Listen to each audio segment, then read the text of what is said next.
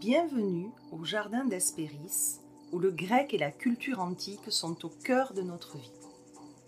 Nous poursuivons l'aventure des tisseuses au jardin. Tisser des liens entre antiquité et modernité.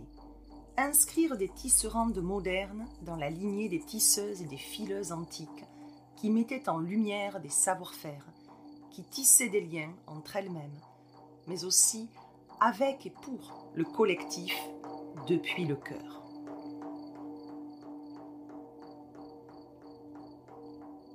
J'ai proposé le projet de cette aventure à plusieurs tisserandes qui lui ont fait un accueil chaleureux et qui ont répondu un grand oui. Je les en remercie.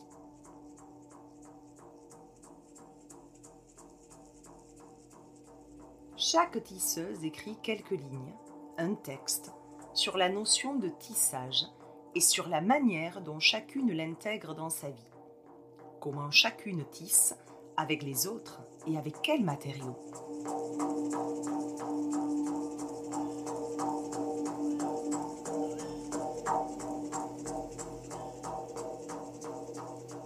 Ce texte permet de rencontrer chaque tisseuse et de tisser ensemble au jardin en la reliant avec ses pratiques, ses ouvrages ces fils uniques à la tradition antique où le tissage se tient au cœur de la société et compose le ciment collectif.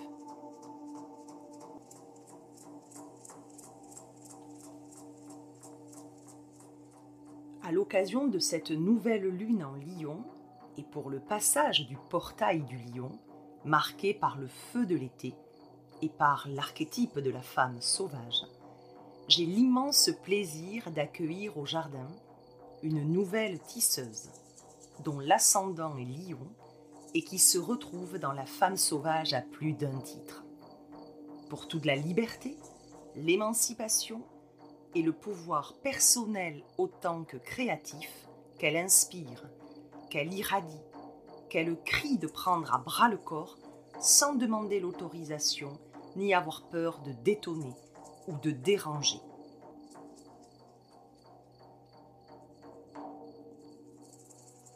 C'est donc dans ces énergies intenses, entre expansion et libération, que Clémence, de Espiègle Paris, nous rend visite au jardin et nous ouvre son cœur pour partager différents moments de sa vie, comme les différents tissages qu'elle initie et auxquels elle participe ardemment.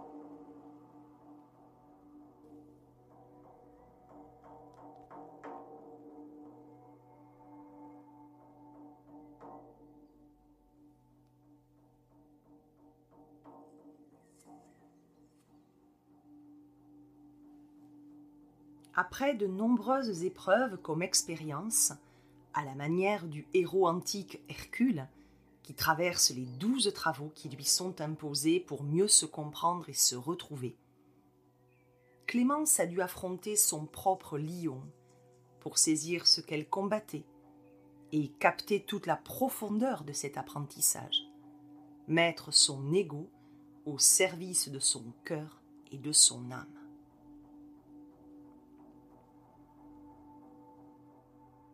Entre Monica Geller et Hermione Granger, selon ses propres mots, Clémence a toujours oscillé entre la très bonne élève, de qui on attend beaucoup avec zéro défaut, et la jeune fille à la fibre artistique, rêvant de devenir philosophe, s'imaginant bien dans la maison de Cocteau pour envisager le monde du lendemain. Mais la raison prime Clémence emprunte la voie toute tracée des bons élèves. Elle obtient un bac en classe européenne avec mention, intègre Matsup pour satisfaire son père, mais se voit contrainte d'arrêter, car faire pour faire plaisir a ses limites.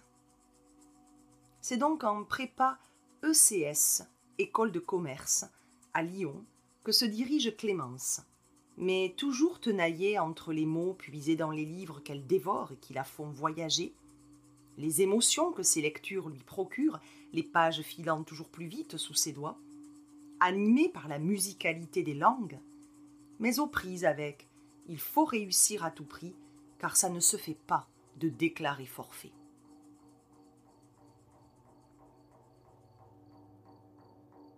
Alors Clémence serre les dents, s'accroche et réussit ses concours, sous traitement pour tenir le coup. Puis arrive l'école de commerce à Lille, qui la déçoit profondément. Mais là encore, pugnace, elle se bat pour taire cette déception et obtient sa place pour Copenhague pour aller étudier en Europe. C'est cette expérience danoise qui offre à Clémence une bouffée d'oxygène. Elle travaille pour payer ses études, elle profite de son autonomie, elle y vit des joies, des peines, elle y apprend la vie. Après avoir expérimenté les milieux de l'événementiel, de l'hôtellerie de luxe, de la cosmétique, notre tisserande moderne n'est pas vraiment à sa place. Elle ne peut plus se mentir ni mentir aux autres. Elle prend alors le contrôle de sa vie et démissionne. Elle commence à mettre en place les jalons d'espiègle, son entreprise, mais elle a besoin d'y voir clair. À la date symbolique du 1er janvier 2019, Clémence s'envole pour l'Inde. Rupture radicale, mais nécessaire, après tant de fatigue, tant d'épuisement et un burn-out qui l'amène dans la noirceur, la douleur et les ténèbres. En Inde, tout commence dans cette nouvelle vie que notre tisseuse écrit sans réellement le savoir. Elle se met au service des autres et se trouve. Elle se régale de cette vie dépaysante qui lui apporte tant durant un peu plus de deux mois. Et c'est en rentrant que Clémence comprend qu'elle porte en elle cette magie et ces ressources qu'elle pensait n'exister qu'en Inde. À son retour, elle a le cœur brisé, alors qu'elle est attendue avec amour? Elle poursuit le chemin en acceptant et elle entame cette quête d'harmonie et de paix intérieure. Elle découvre, elle lit, elle se fait accompagner, elle accepte, elle traverse, elle enlève des voiles, elle comprend.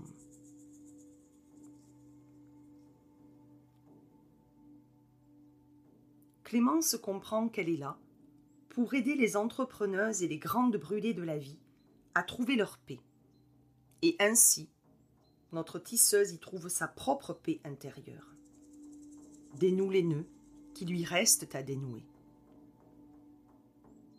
Clémence est gardienne de cercle, et aujourd'hui, elle est à la tête de sa société, Espiègle, et travaille sur un nouveau projet, Céleste, une communauté qui permettra de s'éveiller à soi et à la quête de paix sous différentes formes.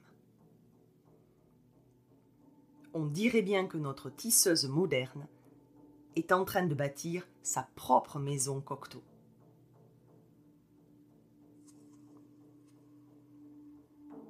Je vous souhaite une bonne écoute et je remercie Clémence pour sa confiance et pour son authenticité, ainsi que pour son partage, en n'hésitant pas à se mettre à nu un peu plus à chaque pas.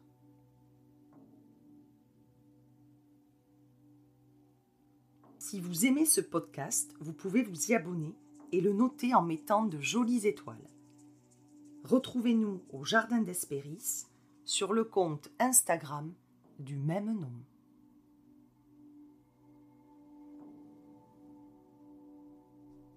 Bonjour Clémence, je suis ravie de t'accueillir au jardin et je suis très heureuse de ta participation à l'aventure des tisseuses. Je le vis comme un juste retour des choses. En effet, notre rencontre a eu lieu grâce à l'école des 13 lunes au printemps 2020, école créée par euh, Alexandra Frida Marty de Moon Sisters Paris. Tu as participé à cette école tout comme moi et surtout, tu as créé de magnifiques supports de cours avec de somptueux PDF qui, par les illustrations, les couleurs que tu as choisies, la mise en forme du texte, ont su capter toute l'essence des archétypes féminins étudiés, tous les linéaments, toute la profondeur. de chacun de ces archétypes. Et tu as aussi proposé des audios sur des divinités hindoues qui te tenaient à cœur, en liaison avec certains archétypes étudiés. Et puis tu as largement participé et contribué à la naissance du Jardin d'Espéris par tes précieux conseils, ton enthousiasme, nos échanges autour du jardin, de ce qu'il allait devenir. Et tu as également créé le logo aux couleurs chaudes, estivales, aux teintes acidulées d'agrumes. Tu as là aussi capté ce que je désirais transmettre par ce jardin, ce que je désirais diffuser du grec et de la culture antique, avec son côté très pop, très moderne, et les couleurs peps que tu as trouvées. Et puis la présence de l'abeille, qui, comme tu le sais, m'est très chère. Donc c'est pour tout cela que je te remercie, Clémence, aujourd'hui de ta présence au jardin et que je parlais d'un juste retour des choses pour moi. Merci Nadège. Je suis très contente de rentrer officiellement au jardin avec toi. Ça a été euh, pour moi un beau moment de te voir euh, douter, te décider, d'échanger autour ben, des couleurs, de la graisse. J'ai un peu eu l'impression de rencontrer la prof de grec que j'ai jamais eu le droit d'avoir quand j'étais étudiante, tu vois. Donc, euh, c'est un vrai plaisir pour moi d'être ici avec toi. Merci beaucoup pour tes mots et ton aide, qui m'a été euh, en effet précieuse autant sur le point technique que psychologique. Alors, avant d'entrer dans le vif du sujet des tisseuses, pourrais-tu en quelques mots te présenter et peut-être nous dire en quoi tu corresponds à ce signe du lion dans lequel se situe cette nouvelle lune du 8 août, et puis peut-être en quoi tu te retrouves dans l'archétype de la femme sauvage qui lui est associée? Moi aujourd'hui, quand je présente ce que je fais dans la vie, j'ai choisi de dire que j'étais business doula. je pense qu'aujourd'hui, je fais bien plus que ça. On en reparlera. Mais j'accompagne les entrepreneuses spirituelles, les guérisseuses, euh, les artisanes de lumière euh, à créer une offre, un business qui est aligné avec leur cœur, avec, euh, avec leur âme. Voilà. Et pourquoi le lion, c'est le bon moment? Bah, J'ai un ascendant lion déjà. Donc voilà. L'ascendant en astrologie vient nous, vient nous montrer ce qu'on est venu apprendre euh, dans cette vie, ce que notre âme est venue apprendre dans, dans cette vie-là. Et le lion, eh ben, il vient euh, apprendre à mettre son ego au service de son cœur et de son âme. Et je suis dans une période de ma vie où je suis vraiment en train de comprendre toute la profondeur de, de cet apprentissage. Et puis, ben, la femme sauvage, ben, la femme sauvage, elle m'a guidée là pendant pendant deux ans, la femme sauvage et la guerrière, elles ont pris, euh, elles m'ont prise à bras le corps euh, et elles m'ont, elles m'ont portée pendant deux années là et elles me portent encore. Je suis très contente de retrouver, de retrouver la femme sauvage. J'en avais besoin là. La mère m'a fait du bien, mais la femme sauvage, je suis toujours contente de la retrouver. Elle vibre fort. C'est, elle est, c'est notre, c'est, pour moi, c'est le symbole de notre pouvoir personnel, de notre liberté. C'est, c'est notre essence qui s'exprime euh, crûment, quoi. Tu vois, il y a cette. Euh, y a pas de. On n'est pas poli quand on est. Euh, ni poli au sens de la petite fille sage, ni poli au sens de la pierre lisse. On a toutes nos aspérités quand on se tient dans cet archétype. C'est ce que j'aime. Super. Alors sur la notion de tissage, quand je t'ai demandé d'écrire quelques lignes, un texte, tu as eu ces mots. Alors je te lis si tu me le permets, elle me réconforte la notion de tissage. Elle me connecte à la douceur de ce savoir-être partie d'un grand tout. Je fais partie du tissu. Je suis soutenue par la trame. Quand j'ai lu ces, mots, j'ai trouvé ça hyper beau, très fort. Et euh, je me suis dit, mais elle fait partie du tissu, elle se sent soutenue par la trame. Et en plus, je crois que tu es sensible à la matière, que tu aimes coudre, tricoter, créer. Et donc au sens premier de la tisseuse. Mais j'aimerais concrètement que tu nous expliques, euh, voilà, plus amplement euh, ces mots que tu as employés comment concrètement tu te sens tenue, soutenue par la trame? pour comprendre ça, je vais revenir un petit peu en arrière. Quand, j'étais vraiment toute petite, j'avais une dizaine d'années, j'ai eu la chance de connaître mes, deux arrière-grand-mères. Donc moi, j'ai eu la chance de connaître trois générations de femmes au-dessus de moi et de les connaître jusqu'à mes 10-12 ans par là. D'ailleurs, c'est mon arrière-grand-mère maternelle qui m'a appris à tricoter, par exemple. Tu vois J'avais pas pensé avant, c'est très marrant que ça me... Quand j'ai perdu euh, cette arrière-grand-mère, après, quand j'avais des copines qui venaient à la maison, je prenais un jeu de cartes et puis euh, on lui posait des questions, on allumait des bougies, puis on lui posait des questions, euh, tu sais, un oui-non avec le rouge et le noir, mais sans avoir vu ça nulle part. Je veux dire, c'était très intuitif. Et puis j'ai toujours eu cet attrait, tu sais, à la magie, au fait qu'il y ait des esprits autour de nous, que voilà. Et puis quand j'ai eu 17 euh, ans, j'ai perdu, euh, perdu une personne très proche. J'ai perdu mon cousin qui avait, qui avait 23 ans à l'époque dans un accident. Euh, j'allais dire un accident horrible. Les accidents sont très souvent horribles. Hein, Et là, je me suis dit, c'est absolument impossible qu'on fasse partie d'un plan divin, quel qu'il soit, qu'on soit porté par une espèce justement de trame invisible. Impossible, impossible. Et j'ai laissé ça de côté euh, parce que j'ai vu tellement de souffrance en fait autour de moi à ce moment-là. C'était pour moi impensable. S'il y avait une un espèce ouais, de, de, de je sais pas, une lumière quoi qui nous portait tous, elle ferait pas ces choses-là. Tu vois, quand, quand, tu penses, je sais pas, aux mamans qui perdent des enfants, tu te dis mais bah non, c'est ça peut pas faire partie d'un plan divin. C'est une épreuve qui est absolument euh, insurmontable. J'ai fait mon petit bonhomme de chemin.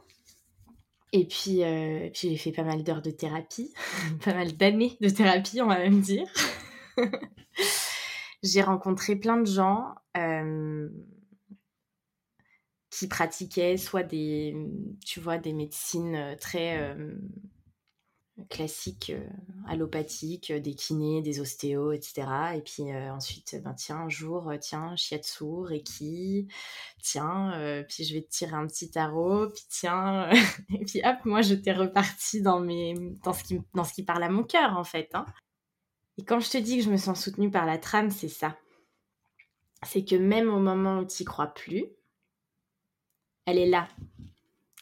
Même au moment où tu te dis, hum, hum, il n'y a pas de trame. Bien sûr qu'il y a une trame. Et parfois, il faut passer, tu sais, par ces moments où tu crois plus du tout pour pouvoir revenir et y croire encore, tu vois. Et il y a eu... Euh, il y a eu le décès de ma grand-mère qui arrivé un petit peu comme, euh, comme le test ultime de cette trame, tu vois. Ça faisait un peu plus d'un an que j'avais euh, que j'avais commencé l'école des 13 lunes avec Alexandra, que bon, j'avais quitté mon travail, j'étais partie en Inde, j'avais fait plein de choses, c'est pas, pas tellement mais que au fur et à mesure, je m'étais rapprochée de plein de femmes dans ma vie. Et que j'avais de plus en plus de femmes autour de moi, de, femmes euh, avec des magies euh, différentes toutes. Et quand ma grand-mère est partie, alors ça a été, euh, ça a été dur, ça a été très vite. c'était pas, on n'a pas pu se voir. Il y avait toutes ces histoires de, de on pouvait pas rentrer dans les hôpitaux. Enfin, c'est très compliqué. Et là, je me suis dit, ok, en fait, les gens, quand ils partent, ils partent pas. Ils sont toujours là. Parce que ma grand-mère, je peux te dire qu'elle m'a bien fait comprendre qu'elle était toujours là. Le jour où elle est décédée, j'étais en cours de yoga.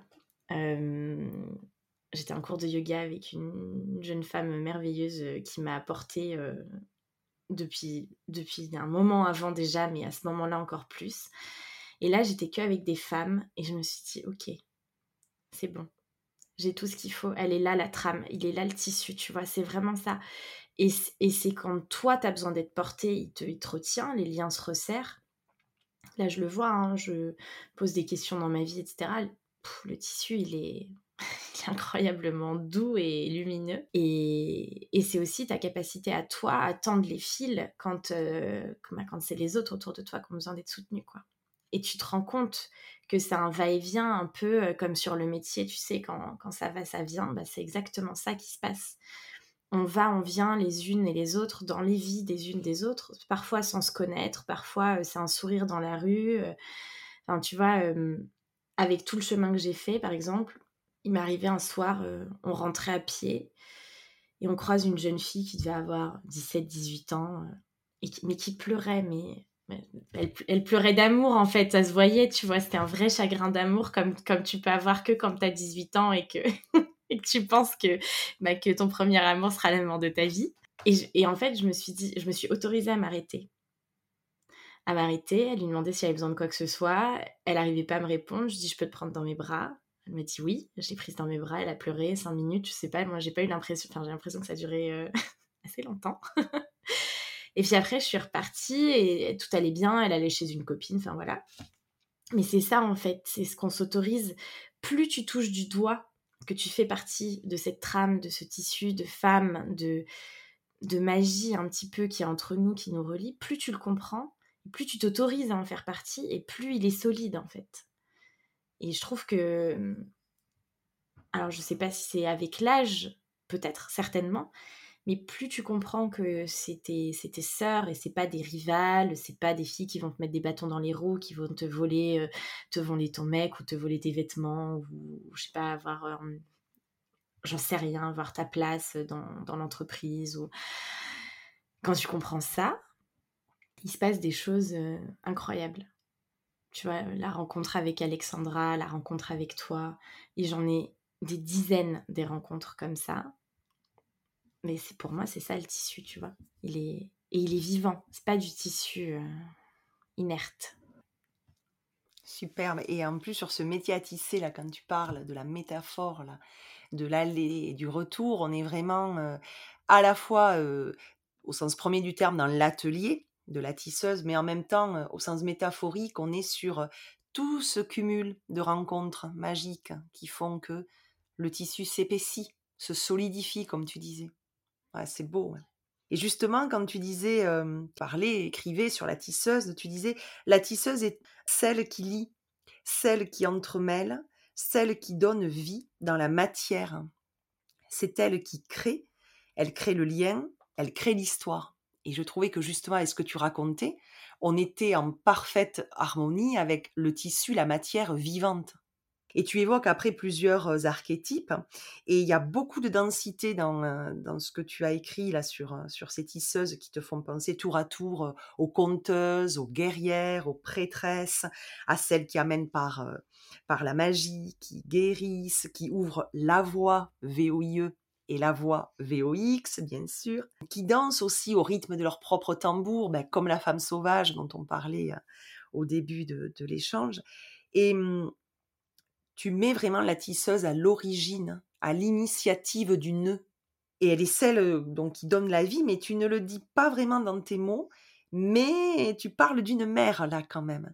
Et quand tu évoques aussi l'envie de prendre cette jeune fille qui pleure d'amour dans tes bras, il y a de cette chaleur maternelle que tu t'autorises à lui apporter aussi.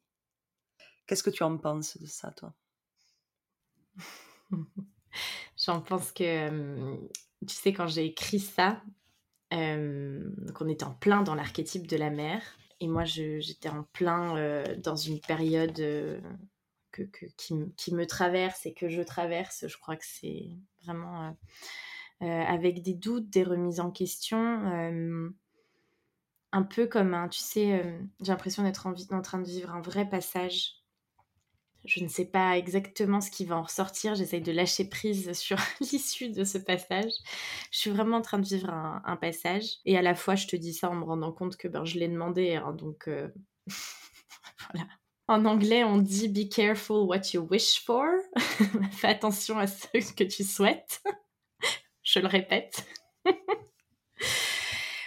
La mère, j'en avais besoin. Euh, c'est un archétype euh, qui est très compliqué pour moi euh, toutes celles qui me connaissent savent. Hein, et d'ailleurs, c'était très drôle parce que quand j'ai euh, tenu mon cercle de femmes autour de l'archétype de, la mère, il y a plusieurs des, femmes qui font partie de l'école des 13 lunes qui m'ont dit Ah ben, je pense bien à toi, je sais que c'est un archétype difficile. c'est vraiment cet archétype de la mère et celui de l'épouse, tu vois, c'est les deux qui me.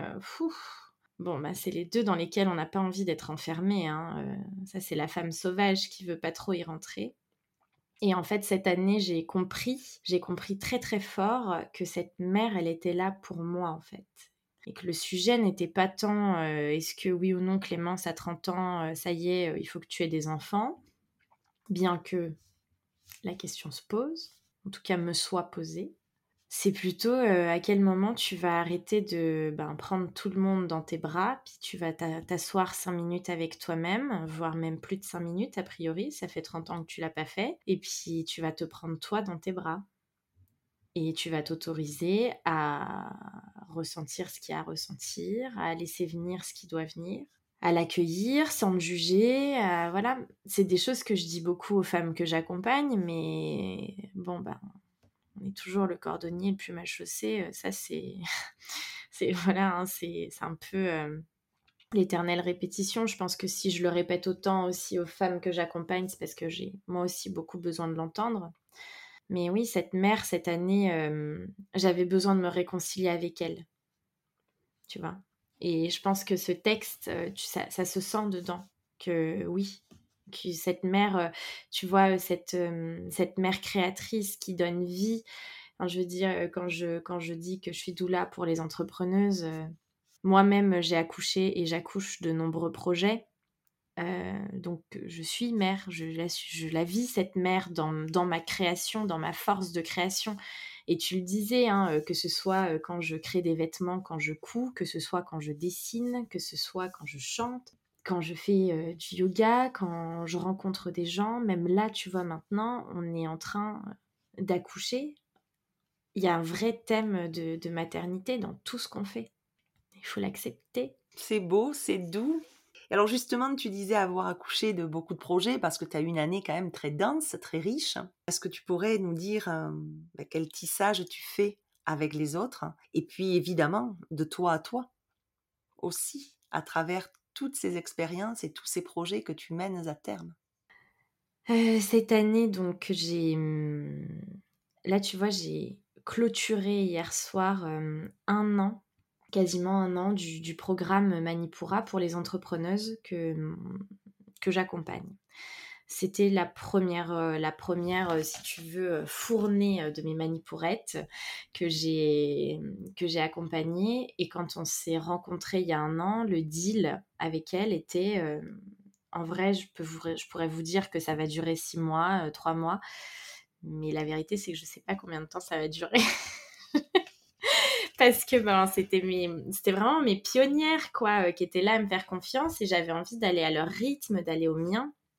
Elles sont autant à l'origine de, ce que va être le programme à partir de septembre que moi, hein, euh, parce que c'est tout, tout leur, tout leur cheminement, tous leurs efforts aussi qui m'ont permis de sortir des choses de moi, tu vois. Encore une fois, tu crées jamais seul, hein. toujours, euh, tu es toujours dans la trame. Enfin, je veux dire, euh, tu, crées pour les autres, avec les autres, en fonction aussi de, des énergies que tu reçois, que tu as besoin d'évacuer de, toi. Donc j'ai créé ça.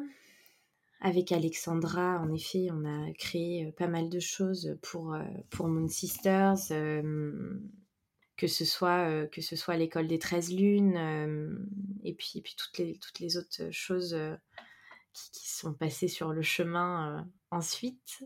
Il y a encore des choses qui sont en gestation d'ailleurs. Donc a priori ça va. Et puis il y a tous les toutes les personnes qui croisent ma route et que j'accompagne sans tu vois sans même c'est même plus, c'est au-delà de mon travail, tu vois, je sais pas comment dire, c'est toutes ces femmes qui viennent m'écrire, euh, puis avec qui on a peut-être qu'un appel, euh, et qui reviennent vers moi euh, des mois après en me disant que c'est ce qui les a poussées à se lancer, ou que ça a débloqué quelque chose chez elles, enfin tu vois, c'est... Et j'aime bien prendre ce temps-là parce que c'est ce qui m'inspire aussi, tu vois, d'écouter toutes ces histoires, toutes ces... Est-ce que je me lance? Est-ce que je me lance pas? Et puis moi, d'entendre toutes ces, toutes ces femmes, tout ça, ça m'a, amené à, à trouver comment donner vie euh, au projet qui me tient à cœur depuis, depuis le début, en fait. Euh, quand, quand je réfléchissais à ce que je voulais faire en entreprenant, alors, je voulais avoir un, je voulais avoir un lieu de vie. Euh, donc, pour vous illustrer ce que c'est un lieu de vie dans ma tête, c'est un immense hangar Et dedans, il y aurait eu un peu des, des, dizaines de personnes incroyables qui auraient pu aller, venir, bah, tu vois, comme un tissage, quoi, comme une roue qui, qui aurait tourné un peu sans cesse, un peu la maison de Jean Cocteau, tu vois. J'avais un peu, moi j'avais envie d'avoir la maison de Jean Cocteau. Puis bon, bah, la maison de Jean Cocteau, très concrètement, quand on est entrepreneur, c'est un projet immobilier. Donc, euh, je reviens là, tu vois, dans tes énergies très terre à terre euh, de Capricorne. Donc, il faut de l'argent, donc il faut de la place. Donc, euh, voilà. Donc, bon, bah, clairement, c'était pas du tout mon cas. et ça a été un peu le sujet. Je me suis dit, OK, ben, espiègle, il faut que ça soit. Il faut que ça soit cet espace-là. il faut que ça le devienne virtuellement. Mais c'est difficile de t'imaginer ça le Covid est arrivé, bon bah du coup euh, là je me suis dit oh bah très bien, Espiègle va mourir, tu sais, le petit taureau fataliste euh, embourbé dans, dans son sol. Et puis en fait non, hein, puisque je me suis dit bah quitte, en fait ça m'a donné toutes les permissions que je me serais pas donné autrement. Vu que dans ma tête je me suis dit bon bah quitte à tuer cette entreprise, autant la tuer en faisant quelque chose que j'aime. Et puis tu vois, je me suis autorisée à contacter des gens, à créer des choses, à échanger. C'est comme ça que j'ai rencontré Alexandra. C'est comme ça que, enfin, ça a mis plein de choses en mouvement jusqu'à ce qu'à la fin de l'année, là, après toutes ces émotions, toutes ces créations et tout, je me dise, mais en fait, la médecine dont on me parle, euh, que j'ai en moi, euh, à chaque fois qu'on me fait des tirages, qu'on me fait des soins énergétiques, qu'on me Clémence, écoute tes dons, nanana, je tire la guérisseuse, la thérapeute, la je reçois vraiment régulièrement ce message. Et sauf que moi, je bah, je, le comprends pas forcément. Euh, je dis, mais d'accord, euh, mais moi, j'ai pas de don, j'ai pas de. Puis j'ai peur aussi un peu, tu vois, j'étais très effrayée de sentir des choses dans mes mains, ou, ou d'entendre des choses, ou d'avoir des intuitions très fortes. Quelque chose que je que j'enterre un petit peu. J'ai compris que ma médecine, mon don, ma magie, bah, c'était de mettre les gens sur leur voie de guérison, tu vois. De voir aussi les personnes autour de moi, comment elles guérissent les autres, et, justement tisser ces liens-là. Et je me suis dit, ben en fait, on va les tisser fort fort, ces liens-là, et on va créer un espace où les gens, ils vont pouvoir et trouver le chemin de guérison qui leur convient, et trouver les guérisseuses et les guérisseurs qui leur conviennent et comprendre comment ça fonctionne et partager avec d'autres personnes qui se sont mises en chemin. Et c'est comme ça que Céleste est née. Et Céleste, c'est vraiment ça, tu vois, c'est vraiment ce tissage-là. C'est vraiment euh, dire, euh, ok, ben si moi, je, ma façon de guérir les autres, c'est de leur montrer un petit peu sur quel chemin ils peuvent aller, quel fil il faut tirer finalement. Rester dans la métaphore. Hein. C'est, euh, imagine-toi, euh, une personne, euh, souvent hein, les histoires de, personnes qui, se tournent vers des médecines complémentaires, etc., vers, vers des choses plus spirituelles, c'est des gens qui ont tout essayé, qui n'y croyaient pas au départ. Puis, puis la douleur fait que finissent par se dire, bon ben, je, je suis obligée d'y aller là, j'ai plus le choix. Et ces gens-là, quand ils arrivent dans, dans, un milieu où tu vas entendre, je dis n'importe quoi, mais euh, quelqu'un euh, qui est depuis 10 ans te dire euh, Oui, mais alors ça doit être ton chakra-gorge qui fait que, ou je sais pas, ton aura, ton corps éthérique. Enfin, bref, t'imagines, tu t'imagines, enfin, je sais pas, imagine, moi j'imagine mon père arriver là-dedans. Enfin, je vois la tête de mon père quand je lui parle, tu vois, par exemple, qui me regarde avec beaucoup d'amour parce que c'est mon père, mais qui me regarde avec beaucoup de désespoir en même temps, tu vois, en se disant. je sais pas ce qu'il se dit, mais je peux qu'imaginer.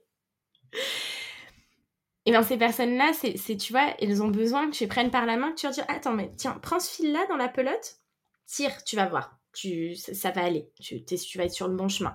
Tu vois, par exemple, euh, quelqu'un qui, qui est un peu, euh, qui va pas forcément croire à ces choses-là, bah tu vas, tu vas pas l'envoyer tout de suite chez un énergéticien ou chez un chiropracteur. Tu vas dire, attends, va voir un ostéo, souvent les ostéopathes, c'est des gens qui ont quand même, euh, ils vont pas te le, ils vont pas le, t'en as beaucoup qui le disent pas, mais ils ont quand même des, tu vois, des, capacités, des, prédispositions à ressentir euh, l'énergétique, et ils vont pouvoir t'aider aussi énergétiquement beaucoup. quand tu auras compris que l'ostéo, il t'aide beaucoup, ben, peut-être qu'il va te conseiller, je dis n'importe quoi, un hypnothérapeute pour t'aider à résoudre un trauma que tu as mentionné pendant une séance, etc., etc. Et tu vois, et c'est tirer ces fils-là dans la conscience de créer un espace où tu peux aussi apprendre. Parce que guérir, être accompagné, être porté, que ce soit en individuel ou en collectif, c'est bien. Mais si tu n'as pas, je pense, la possibilité d'apprendre ce qui se passe, tu vois, c'est bien beau que tu as été chez ton énergéticienne et qu'elle te dise Bon, ben, je t'ai fait un soin pour, typiquement, hein, je prends un exemple que je connais bien, le mien. Je vais te faire un soin pour faire redescendre ton âme dans ton corps. Ton âme a tendance à un petit peu, un petit peu remonter euh, parce que voilà, t'as pas très envie d'être incarné dans cette vie. Donc c'est un peu la bataille. Euh, c'est ce qui te crée tes grands moments de mélancolie et tout ça. Bon, si avant ça, tu t'es pas un petit peu euh, renseigné sur ben, l'histoire du chamanisme, les âmes, les, les réincarnations, qu'est-ce qui existe autour, ça veut pas dire y croire. Ça veut pas dire que tu crois à tout ce que tu vas lire, tout ce que tu vas apprendre. Ça veut juste dire te, donner les moyens de comprendre ce que dit la personne en face de toi. Et parfois, tu n'as pas forcément besoin de croire à 100% à toute l'histoire euh, que cette personne se raconte pour te donner sa guérison, le soin qu'elle te procure. Tu n'as pas forcément besoin de croire à tout ça pour que ça marche. Tu as juste besoin d'avoir un lien un petit tissage assez solide pour que ça passe. C'est ça qu'espiègle, euh, espiègle, céleste, tout ça, tout, tout ce qui sort de moi, c'est ça que ça, ça vient, euh, tu vois, enrober et, déposer pour que les gens puissent euh, bah, en faire ce qu'ils veulent après. Et toi, ça t'apporte quoi? Ça te procure quoi? De faire naître de tels projets, de les envisager avec toutes tes explications là très claires que tu nous donnes? Voilà, qu'est-ce que ça t'apporte? Moi, ça me rend heureuse. non, ça peut paraître simple, mais mmh, ça me fait vibrer, mais euh, au plus profond de mon être, vraiment. Euh, genre, j'ai des frissons en te le disant. Je, mmh, quand, quand j'ai eu l'idée euh, de Céleste, bon, déjà, je sais que je l'ai eu, mais pas toute seule, qu'on me l'a aussi on m'a fait descendre euh, un petit peu ce que j'avais besoin de recevoir à ce moment-là, euh, quand j'étais prête à le recevoir. C'est quelque chose qui allait et qui venait à l'intérieur de moi depuis quelques temps déjà, tu vois. Et, j'ai été pendant euh, des semaines dans une, dans une espèce de transe de joie, tu sais. J'avais un cahier à côté de mon lit, j'avais tout le temps un cahier avec moi. J'écris déjà beaucoup en temps normal, mais là, je me levais la nuit pour écrire, je, je me laisse des notes vocales à moi-même. Enfin, je veux dire, ce projet céleste me transporte. Et dans transporte, j'insiste sur trans, il y a une vraie notion de trans, où euh, ah, c'est aller jusqu'à euh, l'incarnation joyeuse de ce projet. M'habiller en violet, ressentir que ce projet, il allait être violet. Enfin, euh, je veux dire, je me suis teint les cheveux en violet juste pour la joie de me sentir céleste. Dans tout dans tout le, tu vois, dans tout le sens que ça peut avoir céleste, dans le sens, tu vois, on parlait d'être porté, mais céleste, c'est être dans les cieux, quoi, c'est être dans cette, ce tissage euh, ultime que sont les cieux, avec les constellations qui te portent, avec les mondes invisibles qui sont là, tu vois, et qui te, et qui te bercent et qui t'emmènent. Euh. Et moi, ça me rend heureuse, ça me rend, mais... Enfin, en fait, la joie, la spiritualité, c'est simple. Et Céleste, c'est ça, tu vois, c'est simple. On a hâte en tout cas parce que quand tu le vis, mais alors euh, vraiment à 100%, et, et c'est aussi une preuve que c'est juste pour toi. Totalement. Dans le fait euh, de le vivre aussi intensément. Et euh, tu pourrais te définir comme quel genre de tisseuse, toi, Clémence? Le genre espiègle. Et peut-être, ce serait le moment de l'expliquer, cet adjectif-là. le genre euh, qui peut euh, sembler, euh, qui peut sembler ne pas payer de mine premier abord, mais qui, mais qui a plein de choses à, tu vois, qui a plein de choses à, apporter. L'espièglerie, c'est, c'est s'autoriser par le rire, par la joie, à briller. tu vois, on parlait de, on parlait de cet ascendant lion, de cette mission de, l'ego, mais de, cet ego au service du cœur, tu vois, qui te permet de, briller fort pour inspirer les gens autour de toi. C'est un vrai, c'est un vrai combat à l'intérieur de moi, tu vois parce que peu importe le nombre de personnes qui vont te dire, euh, et peu importe le nombre de langues dans lesquelles on va te le dire, que tu es euh, un soleil, une étoile, euh, que tu es brillante, que tu es lumineuse, que tu es... Tout ce qu'on a pu me dire, tu vois, vraiment. Et je dis pas ça, je, je me jette pas des fleurs, loin de là. Mais toutes ces choses, peu importe le nombre de fois où tu te prends euh, ces, mots-là, tant que toi, tu n'es pas capable de te regarder, euh, te regarder dans le miroir, te regarder droit dans les yeux et de le voir, et ben tant que tu n'as pas ça, tu as beau briller fort, fort, fort, tu vas pas inspirer autant que ce que tu devrais, autant que ce pourquoi tu es venu t'incarner là, tu vois.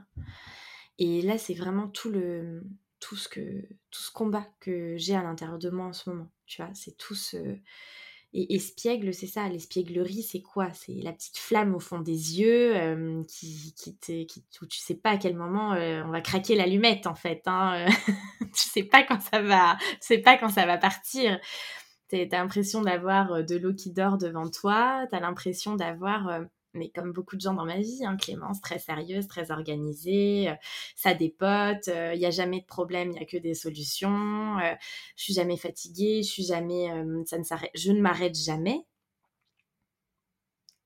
Et jusqu'au jour où la petite allumette craque et où Clémence quitte son job, Clémence part en Inde et, et voilà.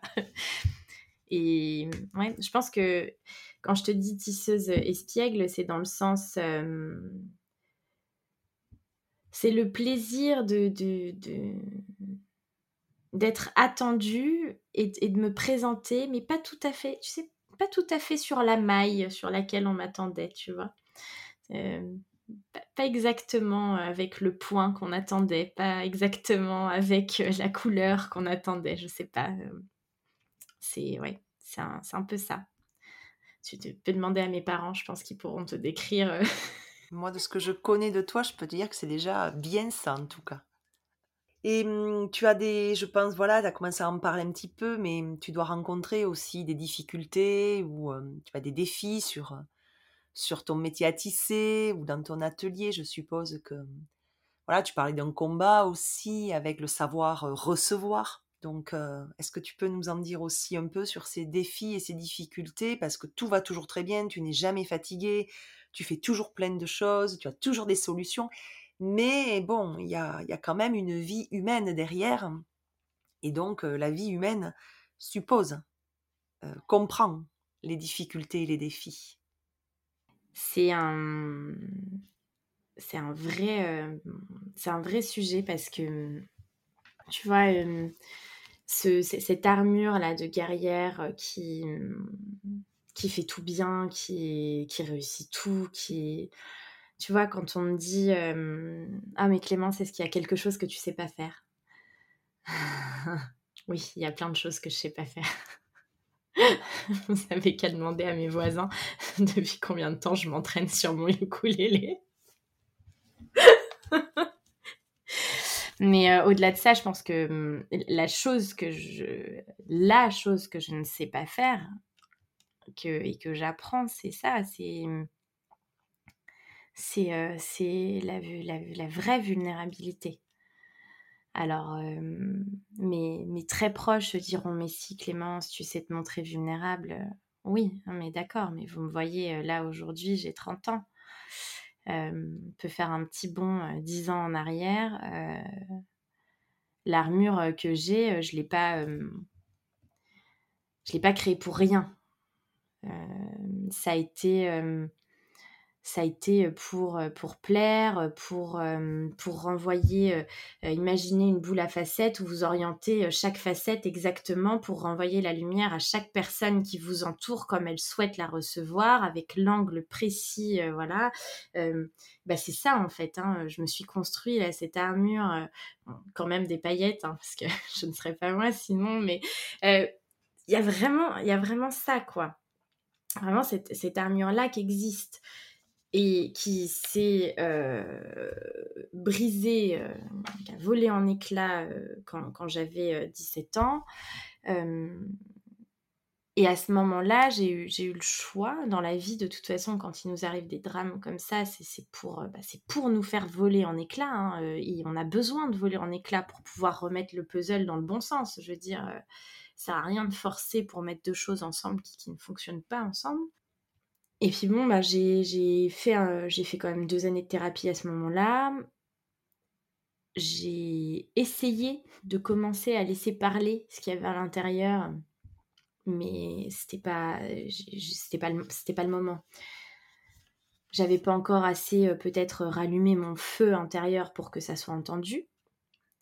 Donc je suis repartie alors j'ai construit une armure un petit peu plus euh, flex. Euh, on va dire qu'au lieu d'être une boule à facettes, euh, j'avais des sequins qui bougeaient un peu plus sur moi, mais ça restait quand même pas très confort, quoi. Jusqu'à, et encore une fois, ça c'est... Je sais pas, je sais pas si c'est un, un espèce de côté sombre de ce lion et de cette femme sauvage, mais jusqu'à aller au bout, mais au bout, au bout, au bout de de, on va y rester poli, de la, bêtise, parce qu'elle est au bout de, tout ce que je n'étais pas, pour à nouveau voler très fort en éclats et me dire, euh, ben là, en fait, euh, va, falloir prendre le temps pour reconstruire. On ne peut pas reconstruire. Euh, et, ça a pris du temps parce que voler en éclats, ça se fait pas en deux jours. Il faut accepter que ça, ça éclate, vraiment. Euh, donc moi, quand je suis partie en Inde, je pense que je me rendais pas compte de pourquoi je décidais de partir. Dire, euh, j'ai quand même pris cette décision un vendredi soir euh, chez mes voisins. Enfin, j'avais pris la décision de partir en humanitaire. Je savais pas où. J'avais annoncé ça à Antoine avant qu'on monte chez nos voisins pour prendre un apéro. Là, je rencontre quelqu'un, je rencontre Margot qui a apporté plein de choses super dans ma vie depuis. Euh, qui me dit Ah, mais je sais exactement où tu vas aller. Euh, tiens, euh, voilà le numéro du fondateur de tel assaut en Inde. je la regarde, je dis Bon, je vais pas aller en Inde. Puis elle me dit Bah, si, si, tu vas voir, ça va être génial. En plus, tu fais de la couture. C'est marrant, tu vois, c'est quand même la couture qui, a relié hein, tout ça. Margot Cou aussi, et, cette association, en fait, tu, donnes aussi des cours de couture aux femmes en plus des cours d'anglais, etc. Le lendemain, j'appelle euh, j'appelle le fondateur. Deux semaines après, je recevais les papiers euh, pour faire mon visa. 1er euh, janvier 2019, à 8h du matin, j'étais dans un avion pour l'Inde. Et j'avais choisi ce 1er janvier comme, tu sais, comme vraiment ce symbole, quoi. Je... C'est bon, quoi. C'est ma nouvelle vie, vraiment. Et ça m'a bouleversée. Ah, pas quand j'étais là-bas. Tout le monde m'avait dit Oh, tu vas voir, ça va être horrible, machin. Non, moi j'ai eu juste des crampes dans les joues de, joie. Donc, euh, a priori, c'est que c'était pas si horrible. Et jusqu'à, je crois, une semaine avant de rentrer, j'ai pas pensé un instant que j'allais devoir quitter cet endroit. Donc, la beauté de ce voyage, ça a été de n'avoir aucune attente, de, de vivre quelque chose pleinement tu vois, quand on dit euh, vivre l'instant présent et tout, mais en fait, tu te rends même pas compte quand tu es dans l'instant présent, je crois, il y a cette, euh, cette puissance-là. Et j'ai terminé de voler en éclats quand je suis rentrée en France. Euh, pour te dire, on a atterri à Paris. À côté de moi, il y avait une petite dame philippine très gentille qui a fait des prières pendant tout le voyage. Et quand on a atterri, je pleurais, je pleurais, mais je pleurais de. Mais j'avais le cœur brisé. J'avais le cœur brisé. Et, elle m'a fait une bénédiction en pensant que j'avais très peur de l'avion et en me disant que qu'on était arrivé en vie. Elle, m'a vraiment fait une bénédiction là dans l'avion pendant que tout le monde sortait. Enfin bon, bref, voilà. Moi, j'avais dû aîner euh, jusqu'en haut des avant-bras, un bindi. Je vous laisse imaginer euh, le, enfin voilà, le retour, le retour d'Inde, quoi. Et là, euh, ça a été six mois de vraiment, euh, quand on dit euh, shadow work, quand on dit euh, plonger dans vos ombres, quand on dit aller à la rencontre de votre noirceur, c'est là que vous allez trouver. Il y a quand on se dit qu'on le fait, et puis il y a quand on y est. Et là, ça a été pour moi tellement dur. J'étais. Je veux dire, je suis rentrée retrouver la vie que j'avais toujours rêvé d'avoir et j'avais jamais été aussi malheureuse. Je suis rentrée retrouver euh, un homme euh, qui m'aime, je suis rentrée retrouver un appart que j'adore, euh, dans une ville où je me sentais bah, quand même bien, quoi. Ma vie parisienne, je l'aimais. Je suis, vraiment revenue. J'avais, j'avais quand même créé Espiègle entre temps. Hein. J'avais fait tous les papiers pour créer ma société. J'avais. Et je me suis dit, mais mais mais mais qu'est-ce que je fais? Qu'est-ce que je fais? Vraiment, pourquoi je suis là? Mais alors au sens euh, vraiment presque métaphysique du terme, quoi. Qu'est-ce que mon âme est venue foutre dans ce corps, dans cette vie? Donc quand tu me parles de doute, là j'étais euh, au max, au max du doute. je pouvais pas être plus. Euh, non, c'est ce que je dis hein, jusqu'à la prochaine. Hein. Je sais que. je sais que ça reviendra quand je serai prête à en reprendre une. Et puis ben là, j'ai, j'ai, accepté que, que cette fois-ci, il fallait que j'aille chercher tous mes outils et que, et que je me laisse aider.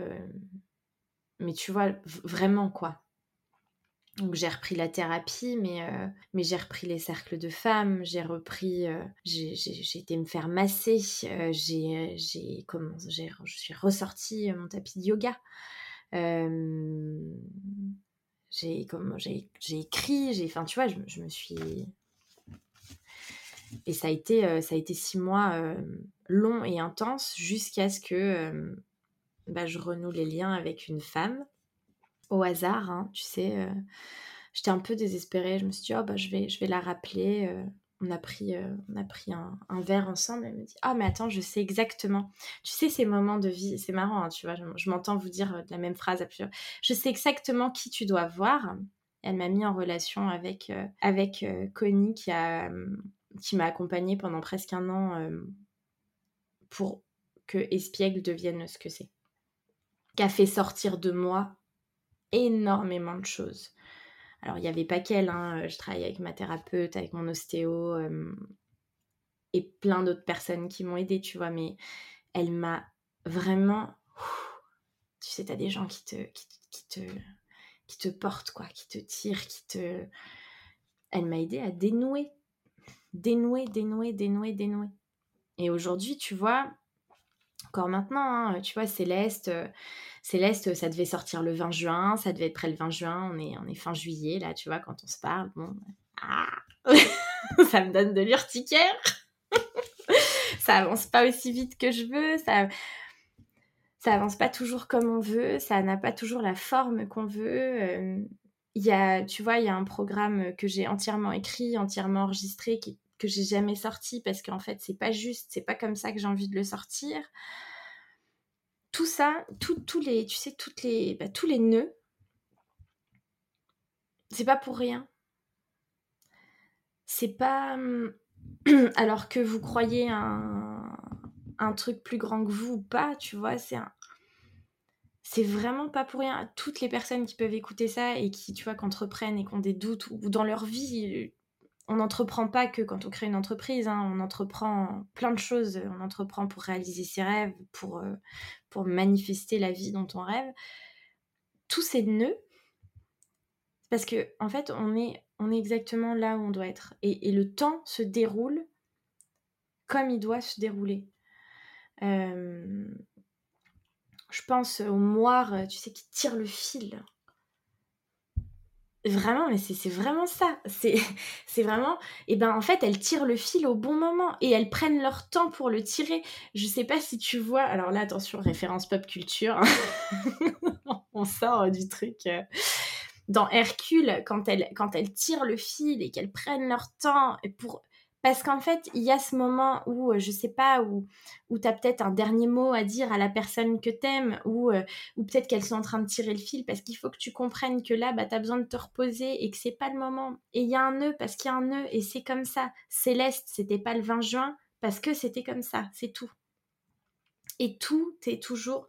Vraiment, euh, ça va faire rire celle qui m'entend, qui parle beaucoup et souvent avec moi, mais tout est juste. Mais vraiment, mais, mais, mais au plus profond de, des gouffres que j'ai traversés, tout est juste. Ma grand-mère, elle est morte.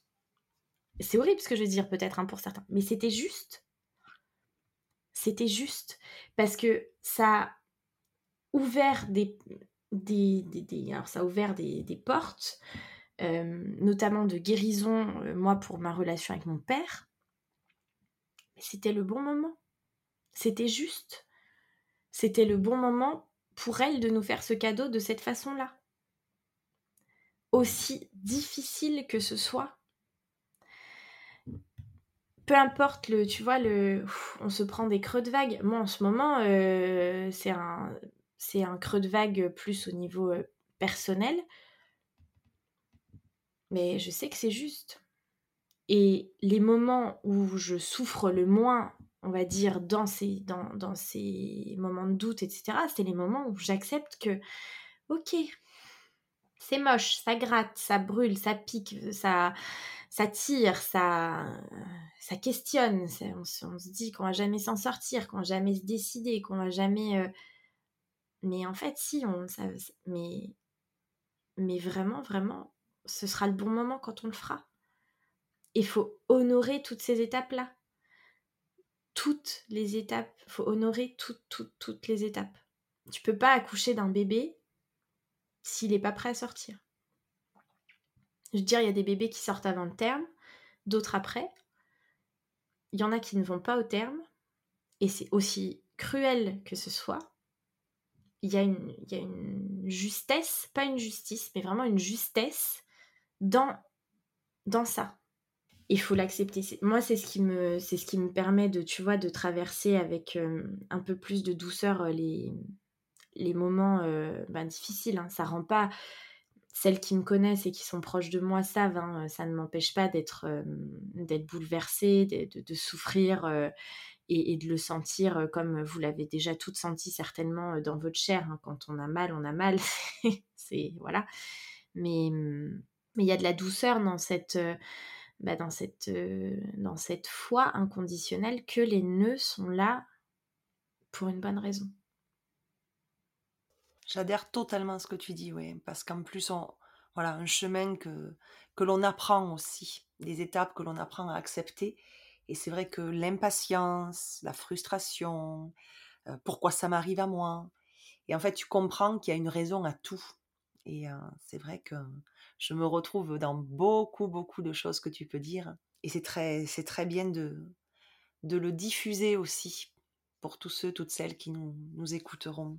Alors tu parles beaucoup, mais beaucoup, et ça me ravit le cœur, de la métaphore du tissage, du métier à tisser, évidemment des moires avec le fil qui se déroule.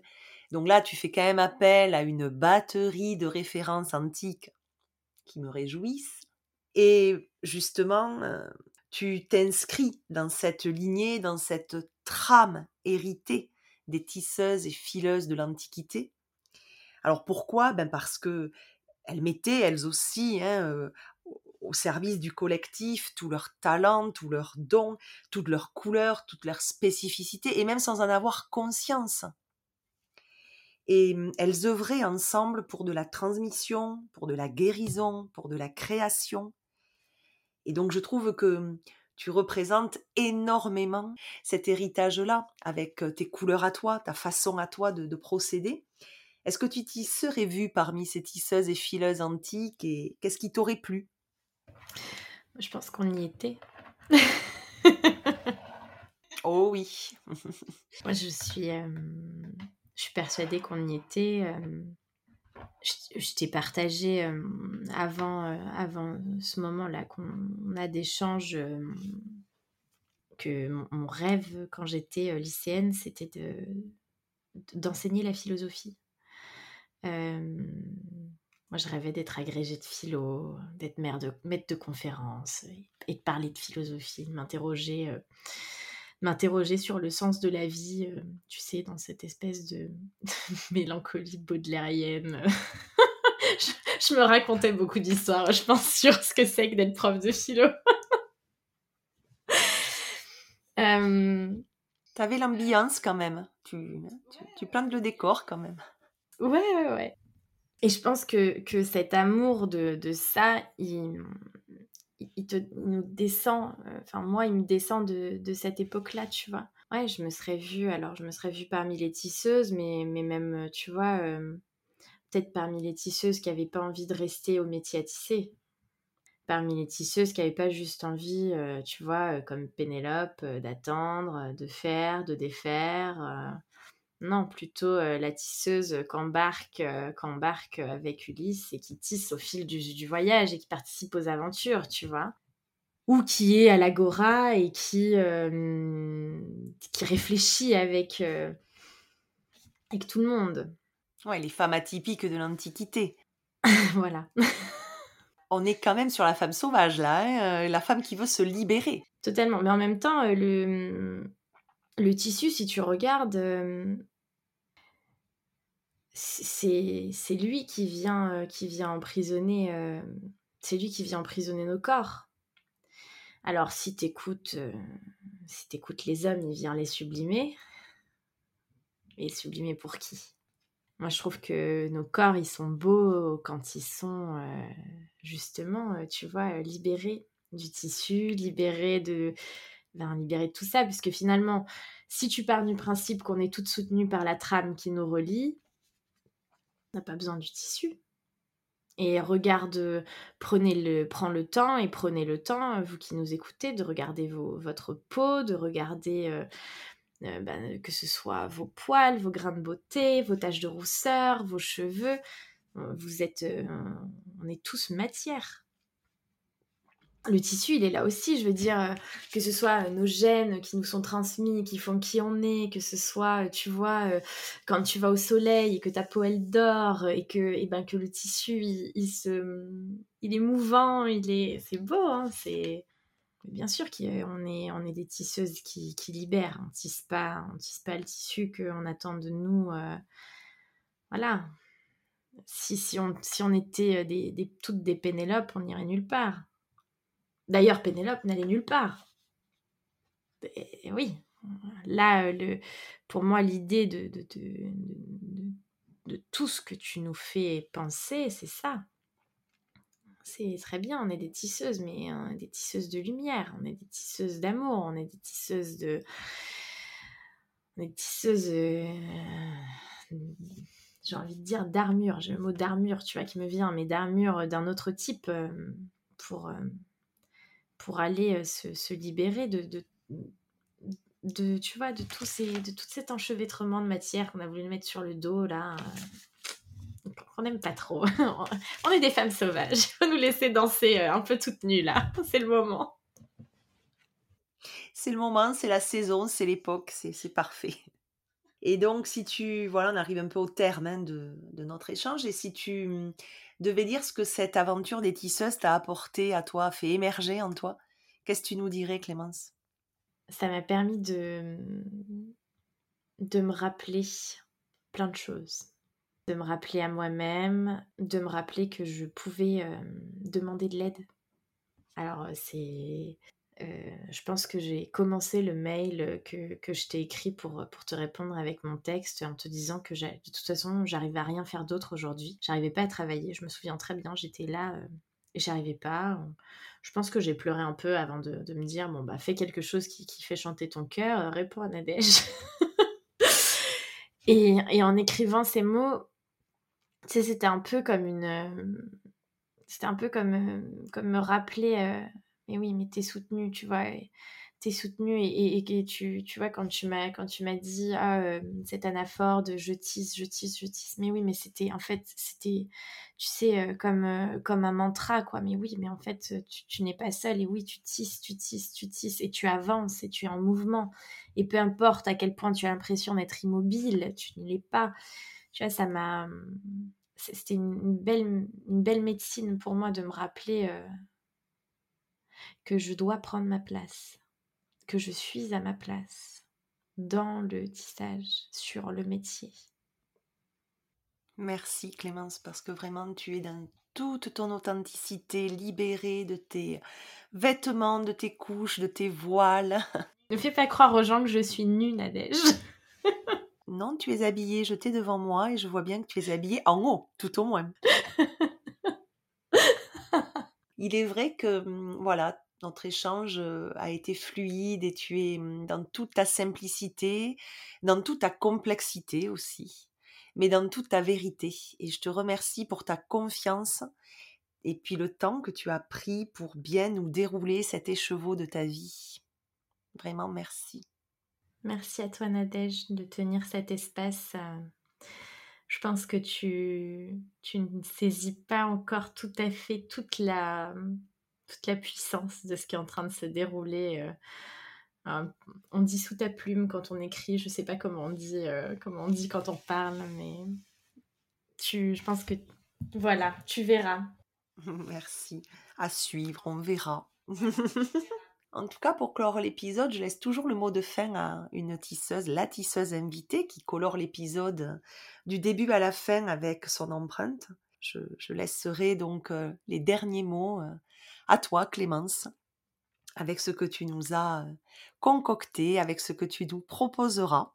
Quant à moi, je vous retrouve au jardin pour un nouvel épisode de Tisseuse, pour la deuxième pleine lune en verso du 22 août.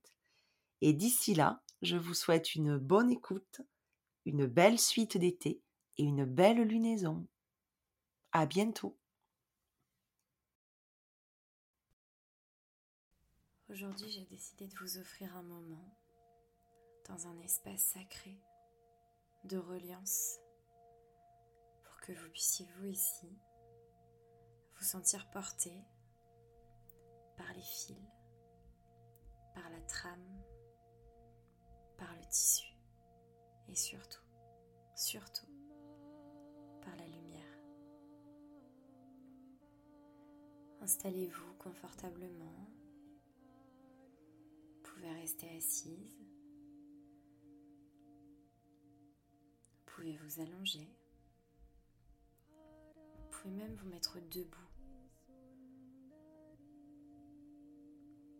Suivez votre instinct. De vous, vous savez. Souvenez-vous. Toutes les réponses existent en vous. Elles vous traversent. Vous suffit de les saisir. Une fois que vous êtes installé, vous allez venir déposer vos mains au niveau de votre utérus. Prenez le temps sentir ces mains sur votre peau ou à travers le tissu de vos habits.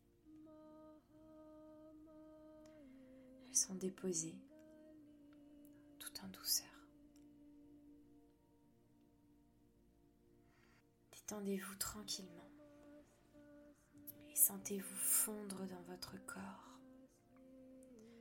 Sentez-vous fondre dans votre bassin. Laissez-vous fondre dans cette grotte qu'est la vôtre,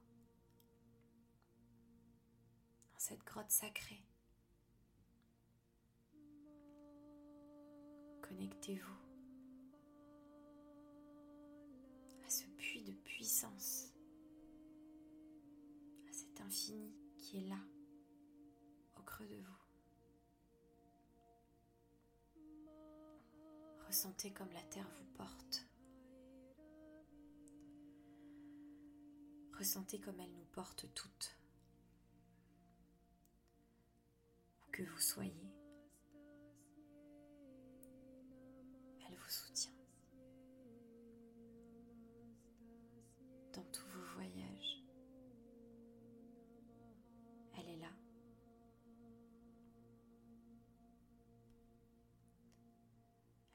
jamais tomber. Elle vous enveloppe.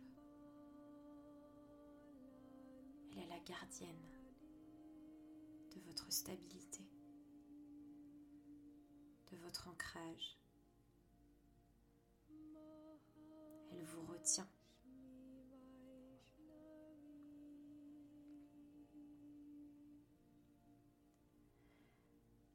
Ressentez comme votre matrice, votre yoni, votre utérus est relié à cette terre. Ressentez comme cette matrice qui accueille, qui crée, qui berce, joue exactement le même rôle que la terre-mère. Gaïa, sous son aile et vous protège.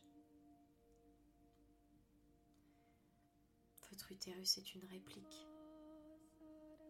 de cette grand-mère, de cette mère, de cette femme qui sait.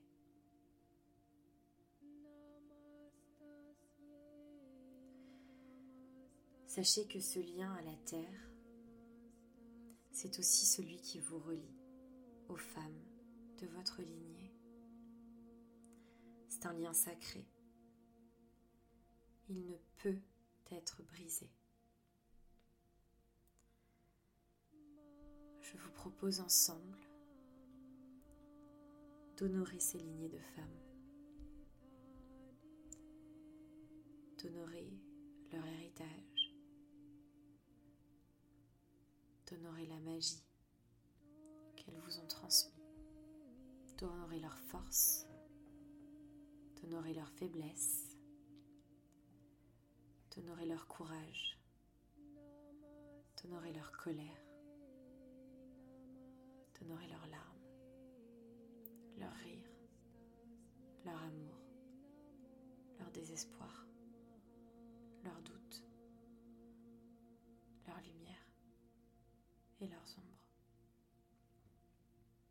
Je vous invite tout au long de ce rituel à répondre à l'appel, mes sœurs. Et à chaque fois que vous entendrez les mots Aho, sentez-vous libre de me répondre Ahé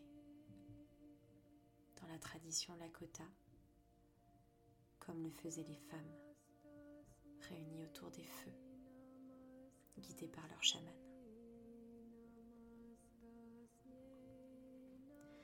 Nous allons donc appeler chacune des femmes de notre lignée, commençant par nos mères. À nos mères qui nous ont portés, qui nous ont mis au monde, qui nous soutiennent, les mères, que ce soit celles que nous avons reçues ou celles que nous choisissons le long de notre chemin. À nos mères, nous vous remercions et nous honorons votre héritage. Aho.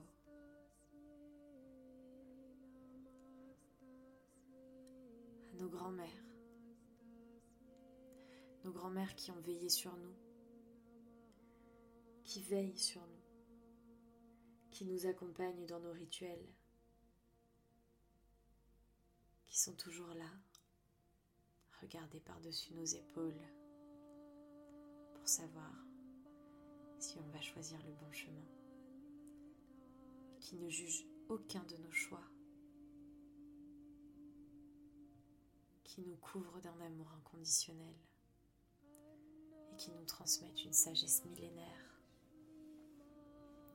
À nos grands-mères, nous vous remercions et nous honorons votre héritage. Aho À nos arrière-grand-mères, à celles que nous n'avons peut-être pas connues, à celles qui ont eu le courage de continuer à avancer, à créer, à donner la vie.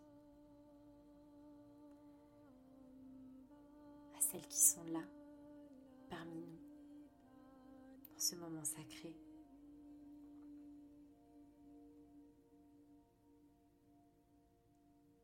Pour ma part, j'ai décidé de les nommer. Toutes ces femmes de ma lignée pouvez faire de même. À Edith, à Huguette, à Marie, à Juliette, à Stéphanie, à Antoinette, à Raymonde et à toutes celles je ne connais pas les noms, mais qui m'ont précédé. Nous vous honorons et nous vous remercions. Aho. À nos sœurs, à nos tantes, aux femmes qui croisent nos vies, aux sœurs que l'on se choisit, aux sœurs de sang, toutes nos lignées. Nous vous remercions et nous vous honorons. Ressentez leur présence, leur sagesse, leur protection et leur amour. N'oubliez pas qu'elles sont toujours là, avec vous, prêtes à vous guider. Vous pouvez vous connecter à elles à tout moment. Leur mémoire vit en vous, dans chacune de vos cellules. Vous pouvez l'activer quand vous le souhaitez, en revenant à vous, à votre centre, à votre yoni et à sa magie. Prenez le temps de sentir leurs énergies qui vous enveloppent, qui vous traversent. Imprégnez-vous de leur amour, de leur force, de leur sagesse. Savourez cette connexion.